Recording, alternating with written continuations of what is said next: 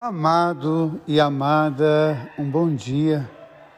Tem algumas questões que são muito interessantes na vida da gente. Papa João Paulo II dizia que ao mal não se pode dar trégua. E é interessante como tantas pessoas hoje se articulam em espalhar a mentira. Aquilo que a gente chama de fake news.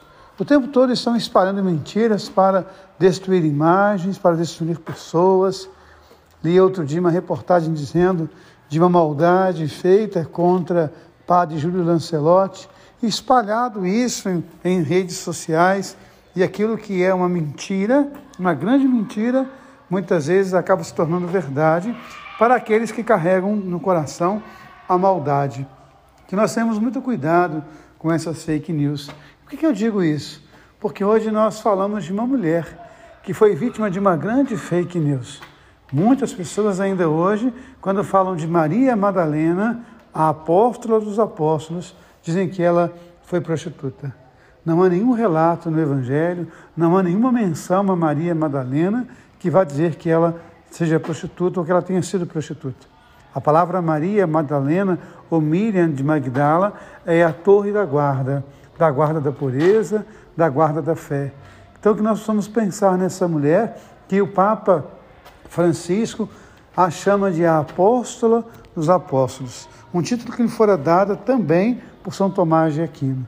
E hoje, quando nós lemos a leitura da palavra de Deus, ela é tão sublime, quando traz para nós os cantares de Salomão, os cantares que falam do amor, o amor que envolve Deus e a humanidade. Este amor que ao envolver Deus e a humanidade fala do amor homem e mulher. A amada em busca do amado, o amado em busca da amada. Essa grande viagem que nós vemos fazer todos os dias, nós vemos buscar o amado de nossa alma. Quando nós olhamos para o Evangelho, ele vai dizer também isso. Maria de Magdala ou Maria Madalena vai ao túmulo de Jesus. E a palavra diz que era bem de madrugada que era muito escuro.